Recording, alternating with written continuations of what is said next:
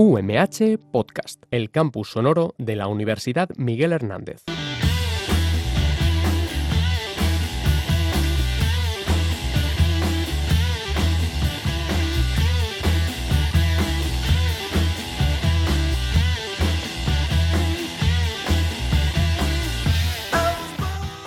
Señoras y señores, interrumpimos la programación de radio habitual para comunicarles una noticia de último minuto, procedente de la agencia Intercontinental Radio.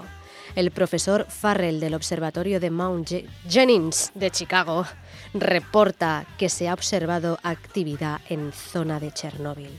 Continuaremos informando.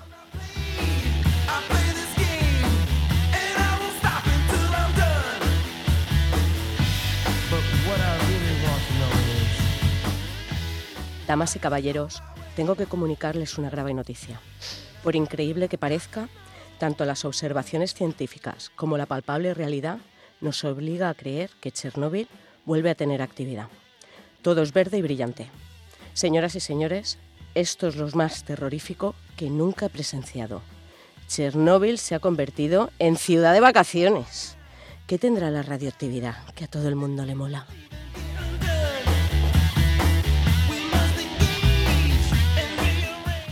Somos Noelia Manresa y Elia Camacho de Ondas Mecánicas. En la cabina de la central nuclear, la operadora Miriam González. Hoy te presentamos Chernóbil, ciudad de vacaciones.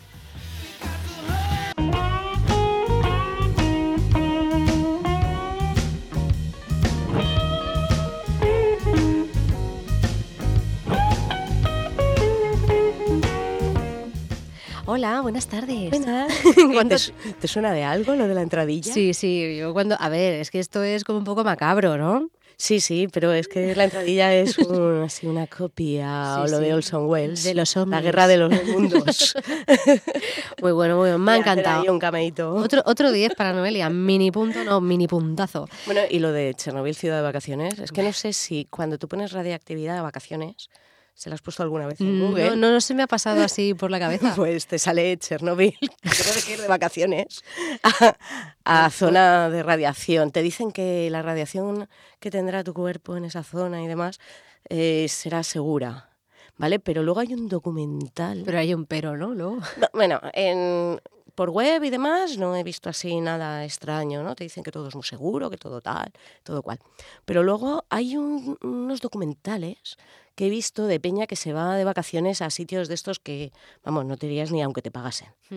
Y por lo visto se metieron en Chernóbil y sale la cosa un poco ahí en plan psicosis de, wow, cuánta radiación estamos sometidos, no sé qué, no sé cuántos, esto no nos deja de pitar, que no sé hasta qué punto serán verdad. Ya.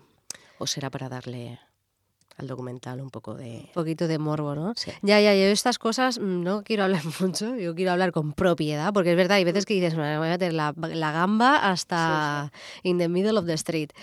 Pero pues como habrá visto la gente, vamos a hablar un poquito de, pues, de energía nuclear, de radiactividad, de cosas buenas, malas. Esto se abre el melón y aquí todo el mundo tiene su opinión al respecto. Nosotras tampoco, no sé, a favor, en contra, pues tiene sus cosas buenas, sus cosas malas. Lo bueno es estar informado y saber de qué hablamos. Qué, qué, qué, políticamente correcta. Bueno, pues yo, claro, como tampoco somos así expertas en la materia, evidentemente, he dicho, ¿qué es la energía nuclear? Pues muy sencillo, muy, muy sencillo, claro, lo de todos los días. Pues la energía nuclear es la energía contenida en el núcleo de un átomo. Los átomos son las partículas pues, más pequeñas que se puede dividir un elemento químico, manteniendo sus propiedades. En el núcleo de cada átomo hay dos tipos de partículas. A ver, Noelia, ¿te acuerdas? Neutrones y protones. Ah, vale, vale. Pensaba que me ibas a preguntar otra cosa. que se mantienen unidas. Entonces, la energía nuclear es la energía que, que mantiene unidos neutrones y protones. La energía, esta energía, se puede utilizar para producir electricidad. De hecho, en las facturas eléctricas podemos ver de dónde proviene nuestra, nuestra energía, o sea, de nuestra electricidad. O de dónde nos dicen que proviene. Bueno, bueno, joder. Siempre hay escépticos, ¿no? Sí, sí, bueno, yo me lo creo. Otra cosa es lo que te metan ahí de, oh, impuestos, de, lo que te quieras. Bueno, en fin. El maravilloso mundo de las facturas de la luz. Un día también. Un día hacemos un programa, ¿no? Sí, porque hostia, para entenderlas también, ¿sabes? Hay que hacer un doctorado. Eh, bueno, pero como decíamos, eh, primero, la energía pues tiene que ser liberada. Esta energía se puede obtener de dos formas, por fusión, ¿eh? pegando, o fisión nuclear. En la fusión nuclear, la energía se libera cuando los núcleos de los átomos se combinan o se fusionan entre sí para formar un núcleo más grande. Así es como el Sol, por ejemplo, produce energía. Y en la fisión nuclear, los núcleos se separan para formar núcleos más pequeños, liberando energía. Y las centrales nucleares utilizan la fisión nuclear para producir electricidad. Por fisión. Mira tú. Entonces, prosigamos. Cuando se produce una de estas dos reacciones nucleares, tanto la fisión como la fusión, los átomos experimentan una ligera pérdida de masa. Esta masa que se pierde se convierte en una gran cantidad de energía calorífica y de radiación, como descubrió Albert Einstein. Oh, y, o sea, es decir, la energía calorífica producida pues se utiliza para producir vapor y generar electricidad. Mira qué bonito. Que en realidad, bueno, Ahora, ahora, os cuento un momento. Y aunque la producción de energía eléctrica es la más habitual que se le da a la energía nuclear, también se puede aplicar en muchos otros sectores, como luego nos contará Noelia, en la medicina, por ejemplo. Entonces, que la energía nuclear que se forma, en realidad, claro, tiene sus pros y sus contras. Sus pros, pues que lo que emite al medio ambiente es vapor de agua en realidad, pero claro, los residuos que se quedan, pues ahí está. Vapor de agua va a ser que no. Ahí está pues un pequeño detalle, ¿sabes? Pero bueno, que luego la historia es que estén controlados. Estos bidones que salen en todas las películas, de échalo ahí a la fosa.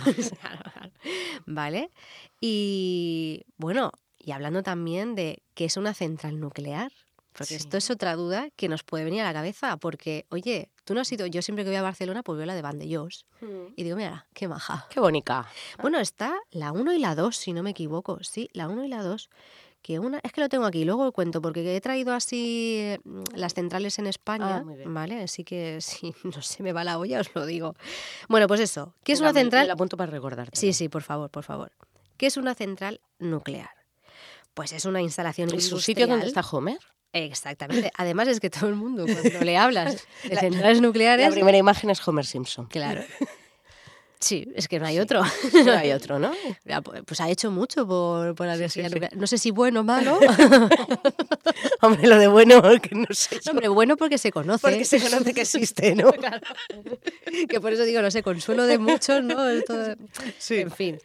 Y bueno, pues lo que decíamos, es una instalación industrial en la que se genera electricidad a partir, como hemos dicho antes, de energía térmica producida mediante reacciones de fisión en la vasija de un reactor nuclear. El componente central de una central es el reactor, que es la instalación donde se aloja el combustible nuclear y que cuenta con sistemas que permiten iniciar, mantener y detener de modo controlado, esto es importante, reacciones nucleares de fisión que liberan grandes cantidades de energía térmica que esto está, eso está candente, está calentito. ¿Vale? Entonces, la energía térmica liberada se utiliza, como os he dicho, para calentar agua hasta convertirla en vapor a alta presión y temperatura. Este vapor hace girar una turbina que está conectada a un generador que transforma la energía mecánica del giro de la turbina en energía eléctrica, lista para la utilización industrial. ¿Qué te parece? Es que pues parece más complicado de lo que es. Hombre, joder, a ver, vamos a ver. si, Homer lo pone súper fácil, vamos, si se duerme hasta en el trabajo. Que es complicado, es complicado. Ver, un sistema, una central nuclear, claro, no te la venden en el Lego y la montas y ya la tienes, ¿sabes? En Ikea, ¿sabes? No. Pero que al fin y al cabo... Bueno, bueno, espera. Pero que está bien saber un poco los conceptos. Bueno, sí. espera, espera. Tenemos la central nuclear Stronger. Espera, espera. Pero bueno, eh, es que iba a decir una barbaridad, pero no, afuera. Que es importante saber qué es la energía nuclear, qué es una central nuclear, qué se hace, de dónde. O sea, que en realidad yo no sé si la gente. ¿Todos sabemos que la energía nuclear sirve para hacer electricidad? Claro, ahí está el tema. Porque a día de hoy es súper importante para esa generación de energía mientras no proliferen las energías más alternativas de no emisión cero, porque aunque sean limpias, tampoco son limpias al 100%, pero sí que no generan los residuos que genera la nuclear, pues sus pros y sus contras. Evidentemente. Bueno, y también, ¿qué más cosas están relacionadas con la energía nuclear y todas estas movidas? Pues la radiación, las radiaciones que se emite. Pero tenemos que ser conscientes que hay radiaciones naturales y artificiales. Entonces, vamos por partes. Las radiaciones ionizantes de origen natural están presentes en la naturaleza que nos rodea. No seamos ignorantes de la vida. Además de la radiación cósmica, que se producen radiaciones ionizantes como consecuencia de la presencia de materiales radiactivos existentes en la corteza terrestre tres cuartas partes de la reactividad que hay en el medio ambiente proceden de los elementos naturales. Y esto es importante también que lo sepamos, que hay radiaciones. Que las radiaciones existen. Existen. Y está presente. Exactamente. No todos los lugares de la Tierra tienen el mismo nivel de radiactividad. En algunas zonas de la India, por ejemplo, la radiactividad es 10 veces mayor que la media europea. La razón de, de esta o sea, la razón está en que las arenas de la India tienen torio, un elemento radiactivo natural, súper curioso. Por ejemplo, en los Alpes y en otras cordilleras también tienen un nivel de radiactividad relativamente elevado debido a la, composición de sus granitos. Además, en esta variabilidad geográfica, determinadas actividades como por ejemplo la fabricación de la cerámica, la producción de fertilizantes o la extracción de gas y de petróleo pueden aumentar las dosis debidas a estos radionúclidos de origen natural, no solo para los trabajadores, sino también para el resto de ciudadanos. Por otro lado, pues nos vamos a encontrar con la radiación cósmica que se genera en las reacciones nucleares que ocurren en el interior del Sol y en las otras estrellas. La atmósfera filtra estos rayos y nos protege de sus efectos peligrosos, ya que fuera de la atmósfera, en el espacio, la radiactividad es mucho mayor. Cuando ascendemos a una montaña, esa protección disminuye y la radiación cósmica es más intensa. Fíjate tú que estoy pensando yo, perdona que te interrumpa. No, no, sí, sí. Que mira, mira que queda bonito, radiación cósmica. Aquel nombre, pues a mí me recuerda a Doraemon. Sí, pero, sí, pero que mola, ¿eh? Fíjate que, mira que es raro que no lo hayan explotado en marketing en plan una crema protectora de radiaciones cósmicas. Día y noche. Eso porque no son muy científicos. El marketing, el marketing y la ciencia. Radiación cósmica. Bueno, pues lo que estábamos diciendo, que lo mismo, por ejemplo, ocurre cuando viajamos en avión. Estamos más, más expuestos a las radiaciones.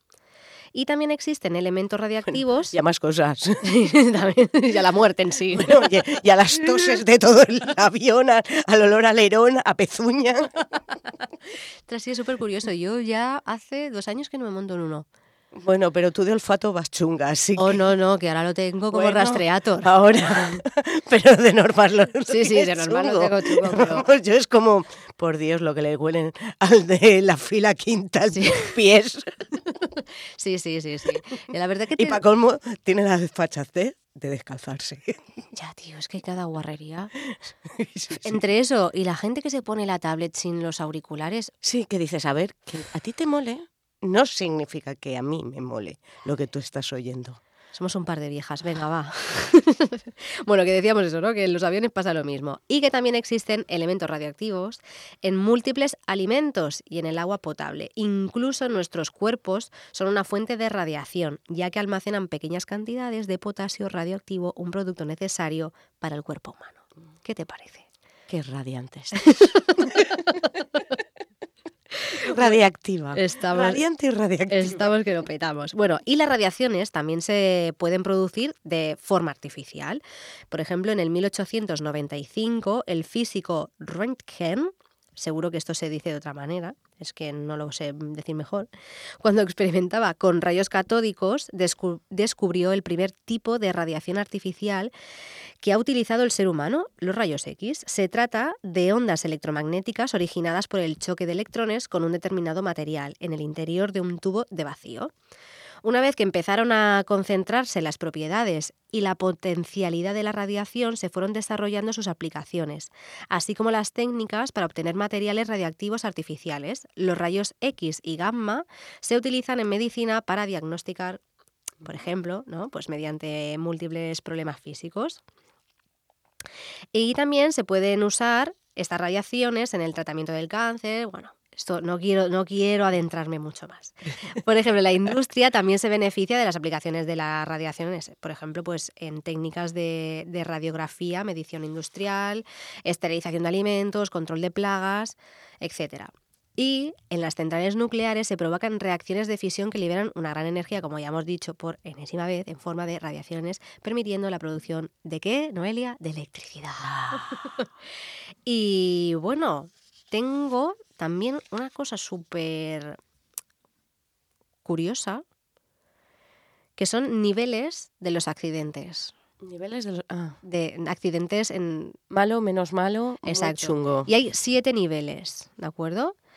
El nivel más grande es el nivel 7, que se denomina como accidente mayor y, por ejemplo, fue de, del rango, o sea, es impacto en las personas y el medio ambiente. Se produce una liberación superior de material radiactivo que pone en riesgo la salud general y el medio ambiente y requiere de la aplicación de medidas de, medidas de contraposición, ¿de acuerdo? Y esto, por ejemplo, lo podemos englobar en los accidentes de Chernóbil y el de Fukushima. Fukushima ¿no?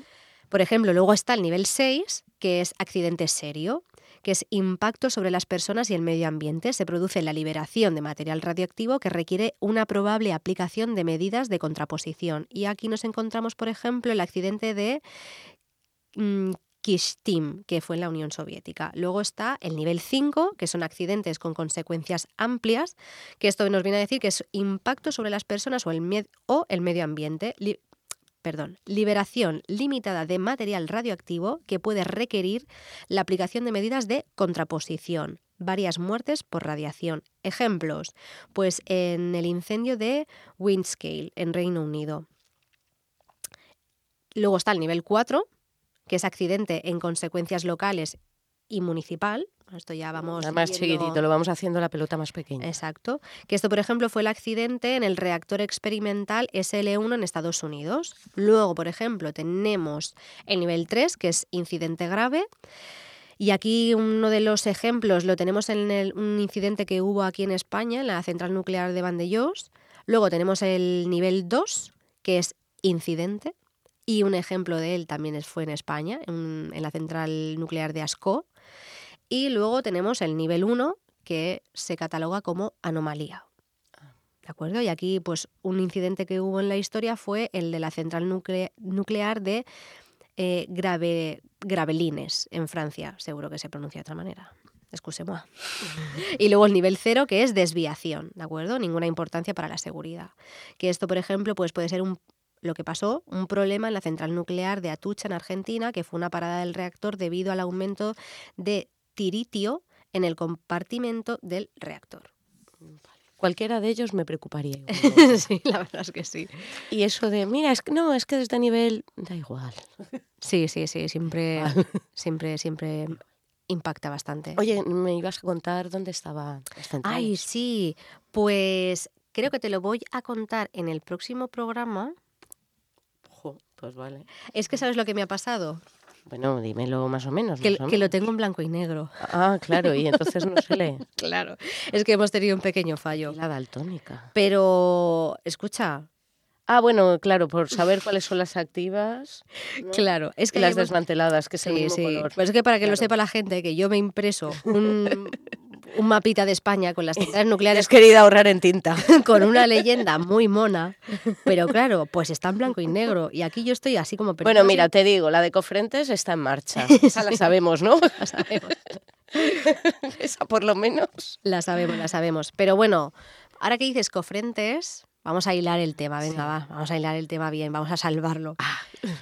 Tenemos un compañero de universidad y amigo que trabaja en la central nuclear de Cofrentes y nos ha hecho el gran favor de, de ser el más profesional del Sí. programa de hoy. Y contarnos de qué va una central nuclear. Sí, y pues, pues, pues nada, pues con esta, con estos audios, Sí. bueno, con este audio que nos pero- ha y hecho, escucha, una cosa. eh, se llama Elías, es verdad. Elia, Noelia, Elías. Estaba Helios que- también. Sí, Helios, Elisa. Elis- ostras, es verdad, es que estábamos ahí el clan. Yo creo que si tu nombre tenía Eli, tienes una alta probabilidad de hacer ingeniería, mecánica. Total, total. Bueno, pues vamos a estudiarlo. Pues a Elías le damos, les damos, uy, les damos, les damos, le, damos, las gracias por haber colaborado en el programa de hoy y nada, ilustrarnos así. Exactamente, y disfrutad de su audio. Como os podéis imaginar, yo también soy ingeniero mecánico y hoy estoy aquí con vosotros para contaros un poco a lo que me dedico. Actualmente trabajo en la central nuclear de Cofrentes, en la unidad de producción y más concretamente en la sala de control.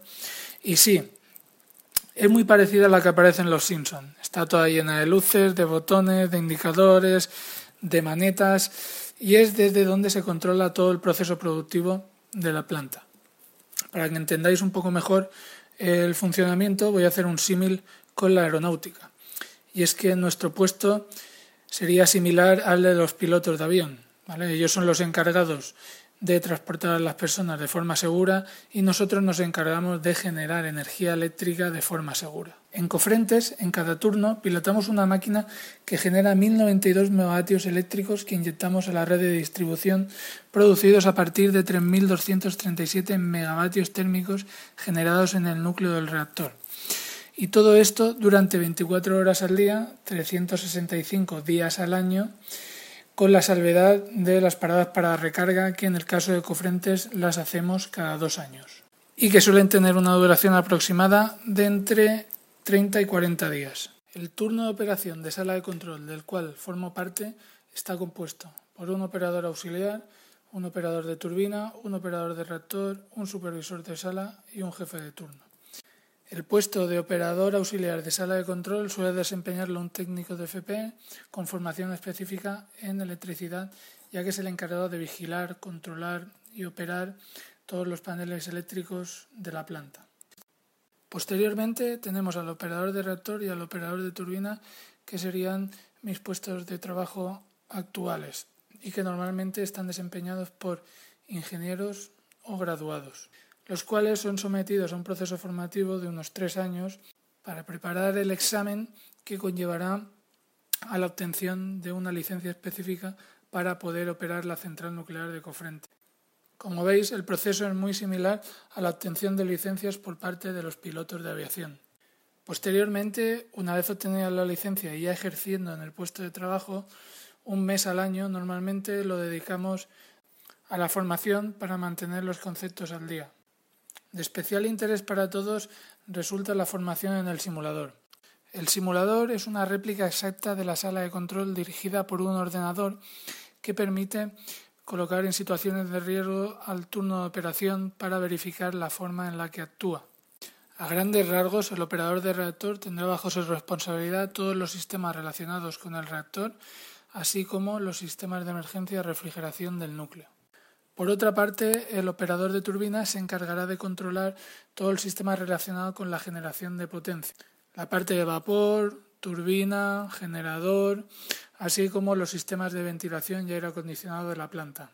El turno de operación de la sala de control lo completarán el jefe de turno y el supervisor de sala, ambos puestos también desempeñados por ingenieros o graduados con licencia de operador, a los cuales se les somete a un proceso de formación adicional de un año y medio aproximadamente para la obtención de la licencia de supervisor de sala, también a través de un examen que se realiza en el Consejo de Seguridad Nuclear.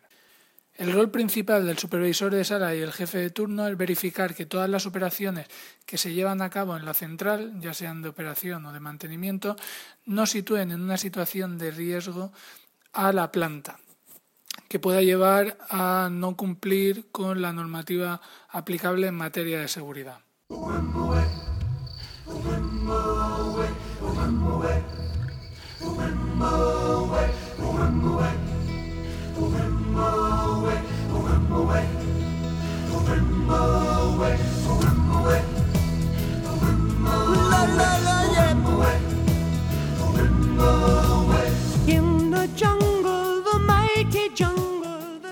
Bueno, pues como os va a explotar la cabeza con todo lo que... Ahora vamos con la parte divertida. Con la parte light.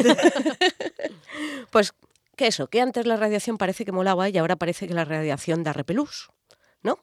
Sí, bueno, también es como un poco lo que pasa con este tema, ¿no? Que es un poco que la gente está muy escéptica. Sí, sí, parece que los tiempos pasados para la radiación eran mejores, ¿no? Los actuales. Bueno, pues eso, que ya comentábamos en el programa anterior, el de sexo, drogas y rock and roll, que el bichi catalán anunciaba su agua como radiactiva. Bichi catalán, ah, vale, vale, te había entendido otra cosa, sí, sí. Eh, es verdad. ¿Te acuerdas que lo comenté? que bueno, que practicidad mm, poca, ¿vale? Y valorar que si es que lo llevaba realmente, que el consumo, lo que pudiese producir ese consumo, a ver. bueno, pues tras la Segunda Guerra Mundial, la, la radiación dejó de molar. Fue su punto de inflexión.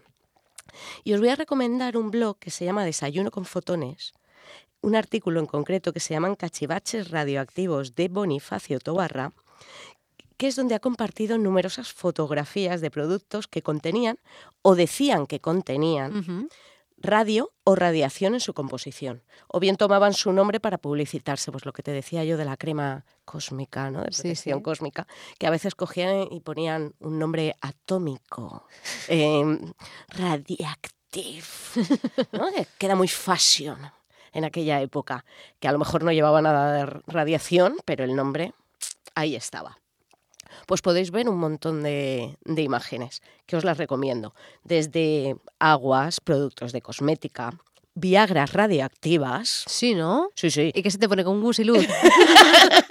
ah, eso es mentira, lo del gusiluz. No es verde ni fosforescente, pero bueno. no te mueras, no te mueras. Y condones radioactivos. También, también podías comprar condones radioactivos.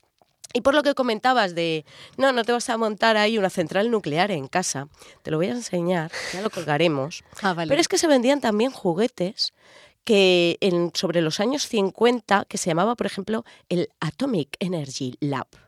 ¿Vale? Y mm, como este habían varios más. Y, y es que resulta que llevaba, por ejemplo, el Gilbert U-238.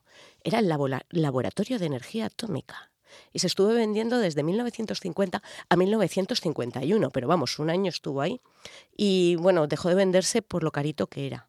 ¿Vale? Porque en aquel tiempo valía como 50 dólares, que para la época era para niños ricos. ¿Vale? Y bueno, este pues tenían uranio, venía con uranio, una fuente beta alfa, PB210, una fuente beta puro, eh, un espinta una cámara de niebla con su propia fuente alfa, un electroscopio, un contador de Weiger, vamos, eh, muy apto para niños, sí. De andar por casa. De andar por casa. Yo creo que a partir de los 3, 4 años ya podían empezar a utilizarlo. Vamos. Así que, fíjate tú, eso de montarte. Sí, sí. Y bueno, esto de que la radiación mola, mola y mucho, porque fíjate la cantidad de superhéroes que han estado tocados por la radiación. Ya ves. ¿Eh? ¿Tú te acuerdas de los cuatro fantásticos de Marvel? Sí, sí. ¿Eh? Para los que no creo que nadie no lo sepa, pero durante una misión científica al espacio exterior, los cuatro fantásticos obtuvieron superpoderes tras la exposición a rayos cósmicos. Son el señor fantástico, un genio científico y líder del equipo, que puede estirar su cuerpo en longitudes y formas increíbles. Me pregunto si todas sus partes del cuerpo las puede estirar de forma increíble. Claro, porque parece como que una sea increíble y la otra no. claro, es que va a dejarlo a la ley del mínimo, ¿sabes? Todo se estira y lo demás no. No sé si lo pensaron los creadores. Bueno, este es como un boomer, ¿no? Que no sé si fue antes el boomer o el señor fantástico, pero bueno. Oye, yo me disfrace de boomer. Ah, sí. Creo que he visto fotos. he visto fotos. Es el mejor disfraz del mundo. ¿Y se te estiraba algo? Mm, no, pues, no, no, no, no, por suerte. Bueno, luego estaba la mujer invisible, su novia, que además proyecta campos de fuerza. Antorcha Humana, el hermano de la mujer invisible, que puede generar llamas, proyectar bolas de fuego y volar. Y luego la cosa. El pobre hombre este, que se queda feo y le deja la mujer, que solo piensa en estética, que posee fuerza y resistencia sobrehumana. ¿Vale? Pues esto, fíjate lo que le dio aquí Sí, sí, un rayo cósmico. Sí, un rayo cósmico y mira cómo acabaron. y luego está Hulk también. También, también. Porque Banner era un físico débil, retraído y reservado, que se expone accidentalmente a los rayos gamma durante una detonación de una bomba experimental. Aquí lo sorprendente es que se hubiese salvado de una detonación de bomba, pero bueno. y se transforma Hulk. físicamente en Hulk, un humanoide verde, musculoso, grande y más fuerte que el turrón de Gijona. bueno, y claro, solo cuando estaba sometido a estrés emocional o a su voluntad, o cuando no lo puede controlar, ¿no? Mm, sí, sí, se le va la pinza. Se le va la pinza y lo rompe todo. Sí, sí. Y así que no lleva muy bien esta convivencia con sus dos alter egos, ¿vale? Y es un superhéroe súper triste. Ves que Hulk antes me caía bien, tío, pero... Antes, molaba, como la radiación. Sí, pero lo conocí... Ah, ¿lo conociste? ¿Y qué, qué, te moló más? ¿El musculoso o el retraído? No, no, es que me da... Me da... No me cae bien. Pobre hombre, un encima. Pobre hombre, ya bastante tiene. Hay gente que te cae Pues a mí verde, tía, como el moco. pues no sé, que tiene ahí alguna chispa que no, que no, le, no lo acabo de, de ver. Bueno, y Spiderman, ¿qué tal? ¿Quién no conoce al neoyorquino Peter Parker? Sí, pues mira, Spiderman a mí me cae bien. A mí también. Que fíjate que Batman... también. Batman, mmm, ahí estoy. Guau, porque no has visto ahí Batman. No, sí, sí, he visto todas, pero es que ahí estoy, mm, no sé, nos estamos conociendo, ¿sabes? Pues nada, que os vaya bien en la relación, ¿eh? Ya me vas contando. Bueno, pues Peter Parker, el huérfano criado por la tía May y el tío Ben, porque sus padres murieron accidentalmente en un, bueno, accidentalmente, valga la redundancia, en, un, accidente aéreo. ¿vale? Bueno, se convierte en superhéroe en una excursión a un laboratorio en eh, que fue con el instituto, donde una araña radioactiva, pero no sé si sería radioactiva por las radiaciones cósmicas, por las suyas naturales, terrestres, las naturales, no sé, no sé. Pero bueno, el caso es que esta araña radioactiva le muerde y sus poderes, ¿no? Pues digamos que lo que le hacen es que se aferra a superficies, puede disparar telarañas ahí con la muñeca, ¿no? Y detecta el peligro con su sentido arácnido. Que es curioso porque esto del sentido arácnido, ¿vale? Es que hay algunas arañas, no todas, pero algunas, estas peluditas. Sí, las que más, las, que, más, molan, ¿no? pues algunas de esas peluditas, el pelito este de las patas, por lo visto se llama tricobotrias, ¿vale? Y es que ese pelo es como si percibiesen los sonidos, ¿vale? Eh, perciben diferentes frecuencias. Y entonces, dependiendo de la frecuencia que reciban, entienden si es un depredador o es una presa. Y en ah. función de eso actúan o salen pitando o se tira. Sí, sí, sí, sí. ¿Vale? qué, caña, tío. ¿Sabes por qué me caen bien las arañas? A mí no. Pero yo A ver, peludas... Bueno, ¿qué quieres? ¿Que se depilen y pierdan el sentido arácnido? No, no, claro que... Yo creo que ni Peter Parker, ¿eh? Peludas sí dan un poco más de asquete, pero a mí las arañas en general, ¿lo ves? También me molan. Son colegas. Bueno, y también está Radioactivo Man. Es verdad. ¿Eh? El hombre radioactivo, que es un superhéroe de historieta que aparece en Los Simpson y que obtuvo sus poderes tras sobrevivir a una explosión nuclear de una bomba atómica. Es que en Los Simpson ya sabéis que pasa de todo. Y bueno, viste, pues eso, en un pijama rojo con un calzoncillo por fuera, que es una de las normas para ser superhéroe, no saber colocarte en orden la ropa. Y claro, sus, poderes son super fuerza, super resistencia, capacidad para volar y visión de rayos X. Que de hecho, este programa lo hacemos por él. Sí, claro. Pero por él, el del Twitter. El del Twitter, que nos lo puso porque no habláis de radiaciones. Venga. Venga, claro. Que sí, que nos debemos al público. Sí, sí, sí, sí. Así que un saludo radioactivo. Sí. bueno, pues además, ¿sabes que Radioactivo Man es protagonista de un blog? ¿Sí? Sí de Laura Morrón. ¿Y qué se cuenta? Pues mira, se cuenta, por ejemplo, tiene, tiene varios posts. Uno se llama Radioactivo Man, apela a su cancelación de licencia de superhéroe. Son divertidísimos, ¿eh? os recomiendo que los leáis. En este, por ejemplo, nos explica por qué sobrevivir a la explosión de una bomba atómica no te otorga superpoderes. Sí. Básicamente. Sí, sí. Pero bueno, había que explicarlo. ¿eh? Claro. Ah, mm, leer no vaya así, no vaya a ser que la gente vaya abriendo ahí. leer también los comentarios, porque molan un montón de la gente, ¿no? Diciendo, por favor, dale la licencia, devuélvesela. Mola un montón. Eh, luego tiene otro que también se llama Radioactiva Man en las radiaciones ionizantes en los hospitales, eh, Radioactiva Man en la radiación nuestra de cada día y Radioactiva Man en qué son las radiaciones ionizantes. Así que es una forma divertida de aprender sobre Eso es, eso es radioactividad. verdad, eso es verdad. Y luego, por último, ¿tú te acuerdas de la hormiga atómica? Eh, sí, pero Sí, yo es, pero es que eso millennial. Sí, sí, soy muy millennial. Con canas, pero millennial. Bueno, esto es un dibujo de 1965. Lo que pasa que, como en mi época solo habían dos canales, los reponían. Llevaban pues, 30 años, 20 años reponiendo lo mismo. ¿Sabes? Entonces los vi, los vi, los recuerdo, sí, me sí. encantaba. Eh, Que solo- además, esta hormiga solo tenía dos piernas y dos brazos súper musculosos. El resto de las patas los había perdido de la mutación, por lo visto. ¿Eh? Y llevaba un jersey rojo y un casco. en el casco sobresalían las antenas. Sí, sí, sí, sí. ¿eh? Y tenía superpoder de fuerza, volar y mensajitos con las antenas que lo detectaban. Yo es como que tengo la- visión, ¿sabes? La imagen en mi mente, pero ver mm, Yo como si fuera yo. algún capítulo creo que ninguno. ¡Hormiga atómica! pues con la hormiga atómica os dejo.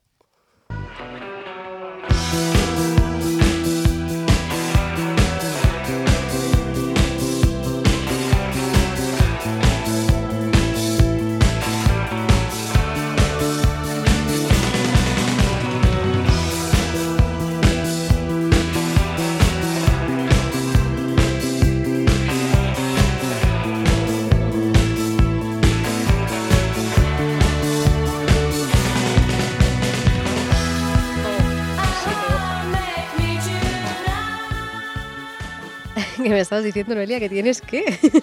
Nada, ¿no? Ahí... Buah, De todo, de todo. De todo. Hoy traemos de todo. Sí, porque esta vez, como hacía tanto tiempo, es que, escúchame, ¿hace cuánto que no hacemos un, Es que hemos perdido un ya. programa? Uf.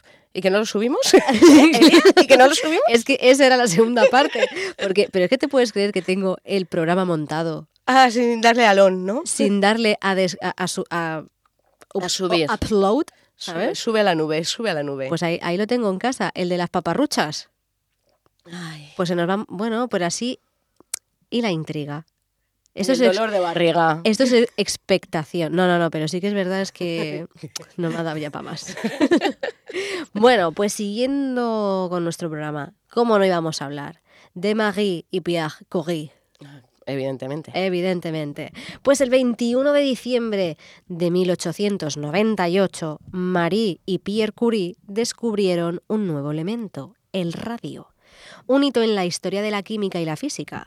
Poco tiempo antes, el matrimonio de físicos ya había descubierto el polonio, que debe su nombre al país natal de Marie, Polonia. Por si no alguien no se, ¿Se lo- acuerda? no se lo sabía. Total, que los Curie asentaron así las bases de la física nuclear moderna con sus estudios sobre radioactividad, un término que Marie utilizó para descubrir los rayos emitidos por el uranio. Fue precisamente ella quien, utilizando las técnicas piezoeléctricas inventadas por su marido, midió las radiaciones en la plechblenda, un mineral que contiene uranio. Cuando observó que éstas eran más intensas que las del elemento, se dio cuenta de que tenía que haber otros materiales desconocidos, también radiactivos.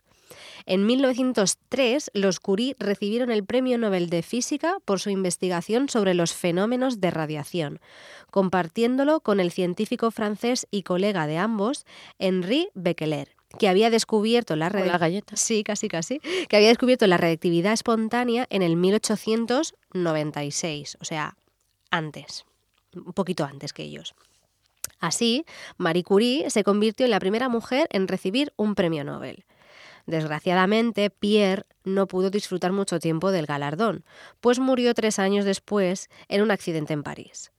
Marie continuó con su trabajo, asumiendo el puesto de su marido como profesor de física en la Facultad de Ciencias. Sí, lo que venía siendo habitual, ¿no? Hmm. Tu marido deja la- el puesto vacante y Y ahí que te vi. si tienes suerte te lo dejan. Pues sí, bueno. Total, que en el 1914... Y si no, si, no, si tienes hijos se lo dejan a ti antes que a ti. Ya vimos algún caso. Sí, sí, sí, sí, ya ves. Anulada, anuladas hemos estado. Sí. Cago en la leche. Sigue, sigue. Bueno, como decía, que en el 1914 la científica dirigía el laboratorio Curie en el Instituto de Radio de la Universidad de París. O sea, perdona, en el Instituto del Radio de la Universidad de París. Marie Curie recibió un segundo premio Nobel en el 1911, esta vez en química. Pasó el resto de su vida enfrascada en una investigación centrada especialmente en el estudio de las propiedades terapéuticas del radio.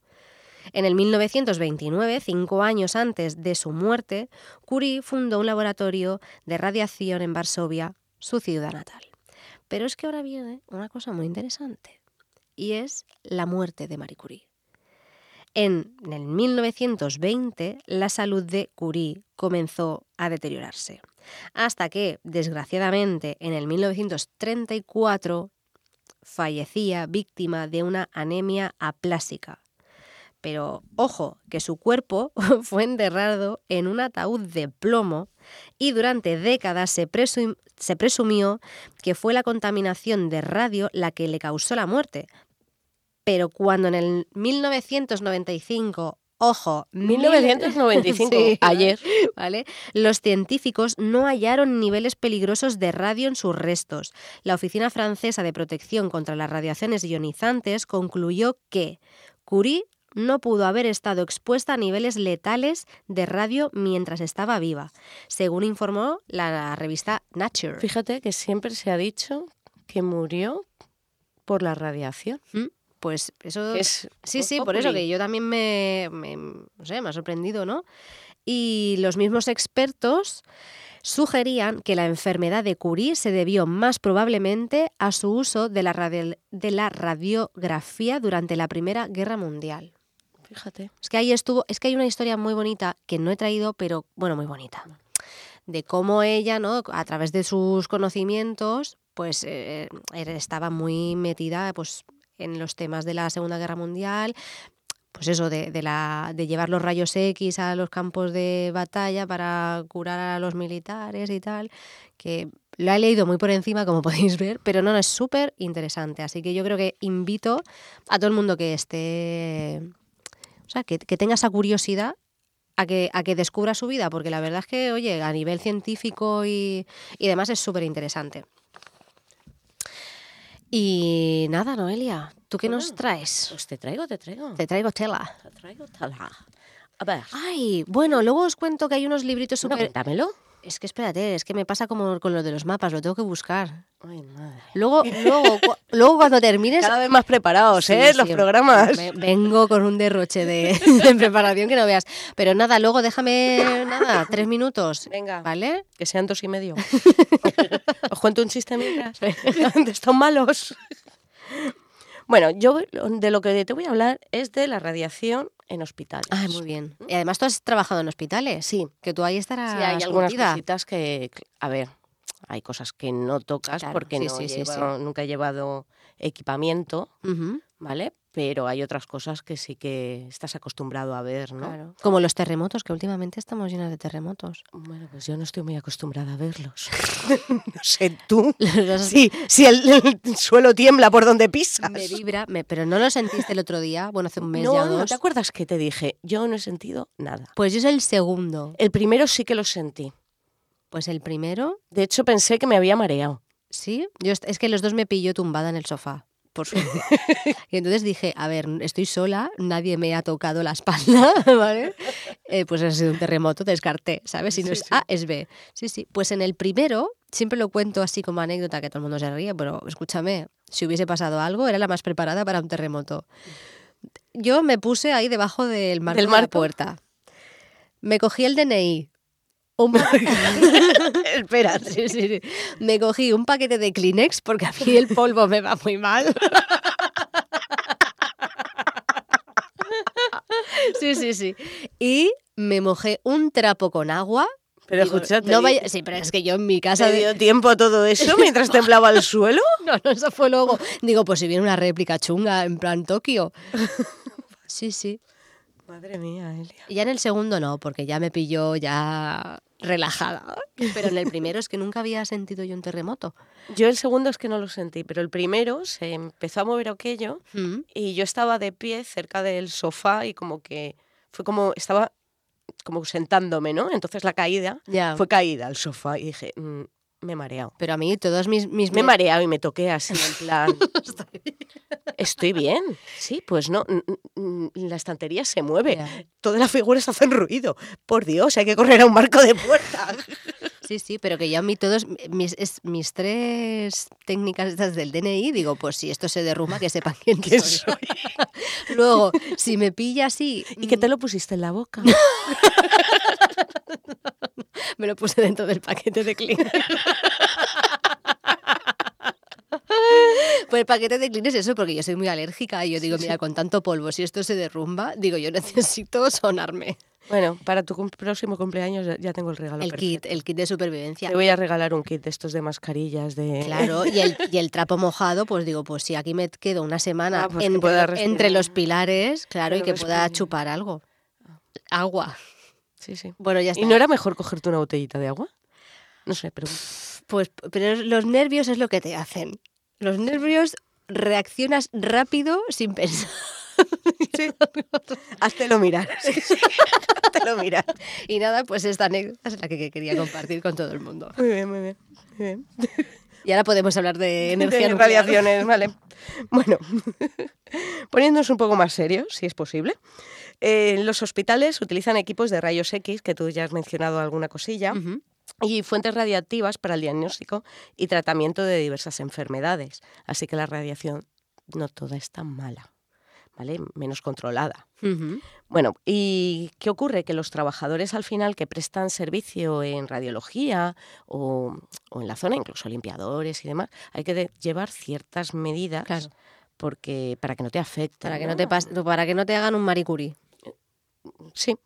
Bueno, o no, porque Marie Curie al final, sí, mm, bueno, sí, sí, sí, lo dejamos en sí. Vale. Es que me había quedado con la última parte de, de desmentir. bueno, al final se llaman trabajadores expuestos, ¿no? Eh, vamos a hablar un poco más de lo que es radiación ionizante, que ya has comentado que era, lo voy a recordar así muy por encima. Muy bien. ¿Vale? Eh, pues las radiaciones ionizantes eh, pueden estar formadas por fotones, como los de la luz, rayos X y radiación gamma, o por partículas, ¿no? electrones, neutrones, partículas alfa. Y estas radiaciones pueden atravesar los materiales, por lo cual son muy útiles para el diagnóstico. Y bueno, ¿qué origen eh, tienen las radiaciones ionizantes? Pues pueden ser dos, eh, de materiales radioactivos, que ya hemos dicho que existen materiales, bueno, lo has dicho tú Sí, en sí, sí. concreto, así que tampoco me voy a meter mucho, pero bueno. Eh, un isópo radioactivo es una sustancia cuyos átomos se desintegran, emitiendo radiaciones y convirtiéndose en átomos estables, y el tiempo que tardan en desintegrarse la mitad de los átomos presentes en una sustancia se llama periodo de semidesintegración. Y el ritmo al que se desintegran se llama actividad y se mide en becquerelios, ¿vale? Que son desintegraciones, Que viene de Bekeler. claro, de las galletas. es que la broma Ya, ya, ya. Es que es, Estaba fácil, ahí. es facilona. y sus múltiplos. Pero bueno, es una buena regla mnemotécnica. ¿Tú te acuerdas de las galletas? Sí, sí. Perfecto. Muy bien. Y entonces los materiales radioactivos se, eh, se pueden caracterizar según la naturaleza del isótopo que lo contenga, pues por ejemplo cobalto 60, ¿vale? El modo de presentación de la sustancia, que sea una fuente encapsulada o no encapsulada. Eh, la actividad para que se utiliza, que puede ser por cobaltoterapia, branquioterapia, medicina nuclear, también, bueno, análisis. Y luego también tenemos eh, el, el otro origen, son los aparatos generadores de radiaciones ionizantes. ¿vale? Estos no contienen sustancias radiactivas en sí, pero las radiaciones se generan como consecuencia de su funcionamiento, Mm, cuando se hayan conectados a la corriente eléctrica. ¿vale? Entonces pertenecen a estas categorías los generadores de rayos X y los aceleradores de electrones. Los equipos de rayos X. Tú has contado algo sobre qué son, ¿no? Meto un poquito. Sí, sí, me, mete, porque yo no he profundizado mucho, ¿eh? Bueno, el equipo necesario para producir los rayos X consta de un generador de alta tensión y un tubo. Y este consiste en una ampolla de vidrio resistente al calor situada en el interior de una coraza metálica llena de aceite. ¿Vale? En el interior de esta ampolla, en la que se le ha hecho el vacío, se encuentran un filamento cátodo y un ánodo, ambos con wolframio, que se hallan conectados al generador eléctrico. Entonces, el filamento dispone de un circuito de baja tensión que le proporciona una corriente y a cuyo paso se calienta y emite electrones. Los electrones son acelerados por la alta tensión, pues de 50 a 150 eh, kilovolts, eh, hasta chocar contra el ánodo. Al interaccionar con él, la mayor parte de energía de los electrones se convierte en calor, pero alrededor de un 1% de esta se convierte en rayos X. Mm. Y una parte de ellos sale de la coraza a través de una ventanita y llega al paciente. Es que es muy, Eso es, lo que es que es muy cañero, ¿eh? Se proyecta. Es que todo el tema de, ecografías, radiografías, mamografías, es increíble, ¿eh? Sí, me flipa. Es increíble. Fíjate, y tú has pensado que Superman, que tenía visión de rayos X, solo le servían los rayos X para quitar la ropa sí, sí. a las chicas. Si es que no daba para más el guion. No, no servía para saber si tenías el hueso roto, ¿no? Fíjate que podía haber sido una máquina de rayos X andante. se quedó en Superman. Solo, en Superman. Pobre. bueno, lo que son emitidos, eh, estos rayos son emitidos en otras direcciones, son absorbidos dentro de la propia coraza. ¿Vale? Así que solo emitimos por el foco de, emisión. Luego tenemos también los aceleradores lineales. Eh, esto es que se obtienen rayos X de alta energía a partir de electrones emitidos por la superficie por un disco metálico caliente. ¿Vale? Y estos electrones se aceleran a través de una cámara de vacío, mediante la aplicación de microondas, hasta que alcanzan velocidades próximas a la luz. Y estos electrones bombardean un blanco metálico de wolframio, provocando la emisión de rayos X. A ver, tanto equipos de rayos X como aceleradores lineales, que mm. no me acelere yo en decirlo, ¿eh? no contienen sustancias radiactivas, ¿vale? Pero es al generar, ¿no? sí, al generar como consecuencia de su funcionamiento es cuando lo produce, pero en sí no las contiene, ¿vale? Entonces, luego, ¿qué, hacemos? Medir, ¿Cómo medimos la radiación, no? Pues para medir la radiación se utilizan los dosímetros, que luego un poquito más para adelante te voy a hablar un poco más de ello. Pero bueno, para que sepamos que la cantidad de, la magnitud, ¿no? la cantidad de radiación recibida se llama dosis absorbida y la unidad es el Gray. Y dependiendo del tipo de radiación, una misma dosis absorbida puede dar diferentes efectos biológicos en cada cuerpo humano, ¿no? lo mismo pero bueno, siempre estará como la dosis, digamos, de seguridad, ¿no? Y de ahí ya para arriba. Sí, hay, un, lo que se, hay una magnitud que se llama mm, dosis equivalente. Y esto se mide en Sievert, ¿vale? Y luego tenemos lo que era la radiación de fondo, que es lo que nos comentabas sobre las fuentes externas e internas, los rayos cósmicos, lo que tenemos propiamente en el cuerpo y demás. Y después las fuentes de radiación para usos médicos que son usos diagnósticos o usos terapéuticos. Pueden ser de dos tipos. Entonces, las de usos diagnósticos, eh, pues son los equipos de rayos X, por ejemplo, que son usados para la radiografía, radioscopía. Claro, los que te dicen lo que tienes. Claro. Que no te curan nada, simplemente te analizan el cuerpo. Sí, pueden estar eh, fijos en unas alas, de los puedes, hay de los que son portátiles y demás, ¿vale? Y en radiografía, pues mm, los tiempos de exposición son cortitos, ¿no? Cuando te vas, te haces la placa, es ¡puf! fogonazo. Y se acabó. Se sale el técnico de la sala, ¿no? Te pegan el fogonazo y luego ya, bueno, antes se emitían las placas, pero ahora ya va todo digital. Yo ya las últimas radiografías que me han hecho eh, en CD. Sí, sí. ¿En CD? En CD o por email, me las mandan por email. Hostia, pero CD ya está un poquito bueno, cromañón, ¿eh? También. Sí, me han tenido que enviar a un médico que es de una compañía diferente o algo, me han podido dar un, CD. Sí, sí. pero si, si no lo han enviado en email directamente. Ya, por la base que no me hago una radiografía. Pero... antes me acuerdo que tenías la placa sí, sí, sí, sí, con tu bolsita y además es para tirar eso contaminación, contaminación. ¿Verdad? ¿Eso dónde, dónde va eso? Buah, pues tienes que llevarlo a un punto de recogida. Sí, ¿no? Hmm. Sí. ni papel ni plástico. Ya, ya. Punto de recogida. ¿Vale?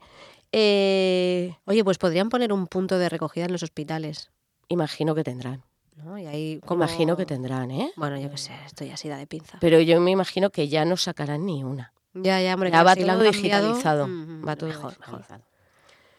Bueno, eh, por ejemplo, eh, por, lo por contrario, en radioscopía el tiempo de exposición puede ser largo y el personal puede estar dentro de la sala mientras el equipo está emitiendo radiación.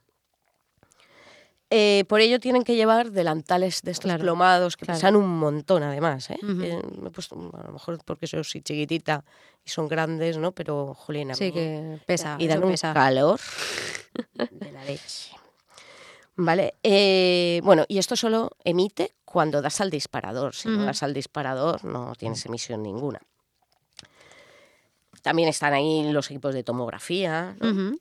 Y luego hay otros que son que tienen material radioactivo, ¿no? Otras cosas que se utilizan. Y se utilizan en medicina nuclear y pueden presentarse pues de forma líquida, cápsulas o gases.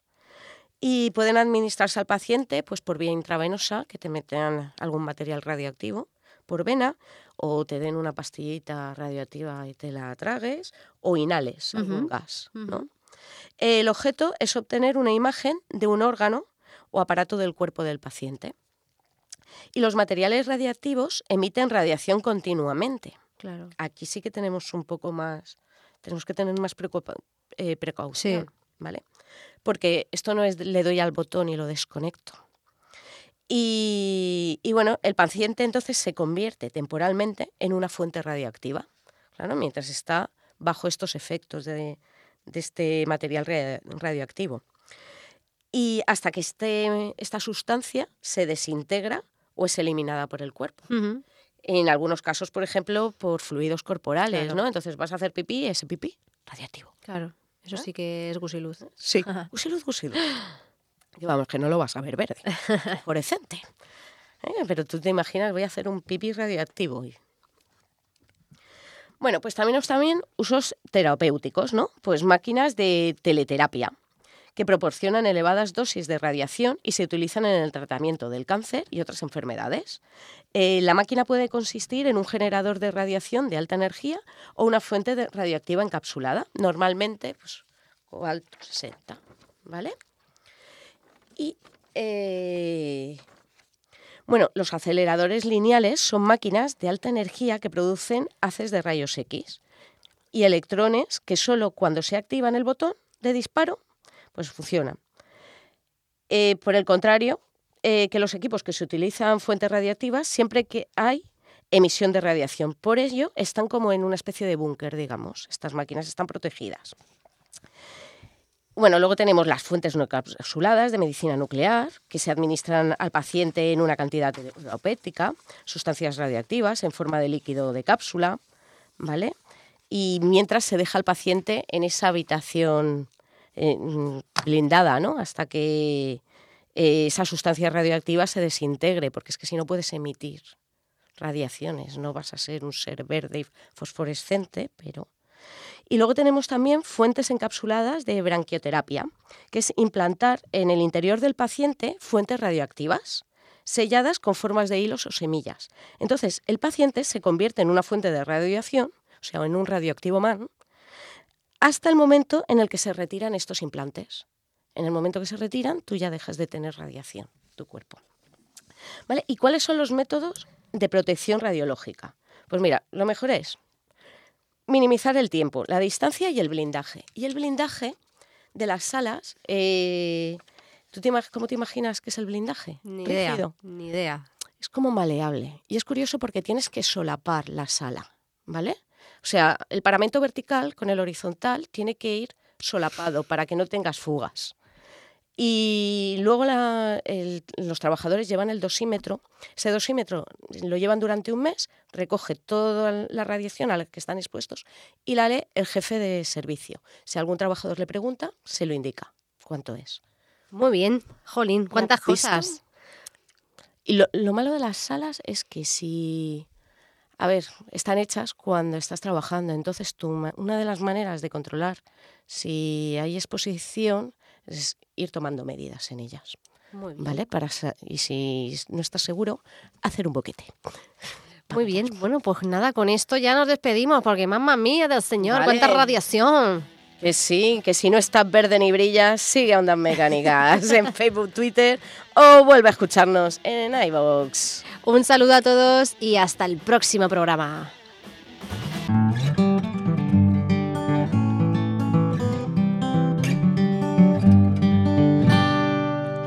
UMH Podcast, el campus sonoro de la Universidad Miguel Hernández.